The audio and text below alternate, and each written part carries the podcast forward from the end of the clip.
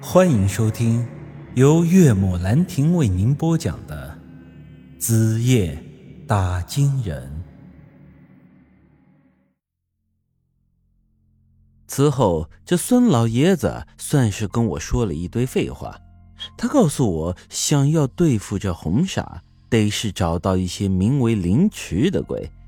至于这种鬼有何特性，在什么地方，如何才能找到？他却是全然不知。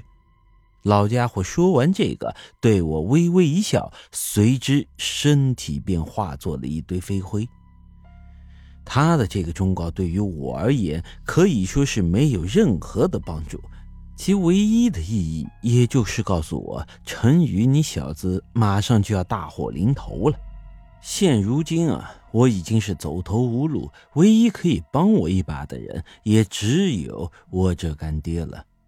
但是我心里很清楚的是，干爹这个阴司不过就是半步多看大门的，他就是卷进来也没有多大的意义。与其让他老人家跟我受牵连，倒不如干脆就瞒着他。我现在能做的，也就是回家跟媳妇、老妈交代几句遗言。说句实在话，在此之前，我根本就没有怕过死。毕竟我的媳妇儿就是只鬼，我要是死了，恰好和她平起平坐了。但是现在看来，我要是死在这王小翠的手里，恐怕是连鬼都做不成。毕竟，连孙老爷子这样的百年老鬼，在得罪他之后，都被搞得魂飞魄散了。而我一个普通人，脑袋上又能长出几只眼睛呢？之后，我去了趟半步多，把勾魂链交到了干爹的手里。嘿，你小子真行！没想到真的帮我把链子找回来了。对了，孙老爷子那老东西怎么样了？你没受伤吧？啊，没有，老家伙上次被我们伤的太重，现在已经没了。哦，那就好，我还一直在担心你呢。行了，现在没事了，这两天的白面你提回去吧。哎，你小子咋的了？我看你。好像是有心事呀。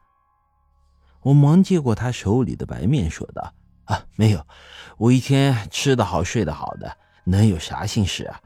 就是打了一晚上的经，也有些累了。”干爹点点头：“哦，那你早些回去休息吧。对了，干爹，呃，还有件事跟你说一下，以后这白面我恐怕是没办法到这里来取了。”就得劳烦你送到我家里去了。为啥呀？这段时间忙嘛，没空总是往这边跑。干爹若有所思的点点头。行，我知道了。回到家里，我和舒瑶还有我妈交代了很多的后事。为了不显得太刻意，让他们怀疑，我都是以一种老家常的方式和他们说的。可即便是这样，我妈还是觉得有些不对劲，因为这晚我的话实在是太多了。你这孩子今天是咋的了？这话说的像是你明天就要离家出走，不管我和舒瑶了。说句实在话，作为一个男人，这一刻恐怕是我这辈子唯一一次差点哭出来的。妈，你想啥呢？我就随便说两句，还离家出走，我能走到哪里去啊？事已至此，我已经对自己可以说是不抱任何希望了。可是已经答应了别人的事情，我还是决定给他做了。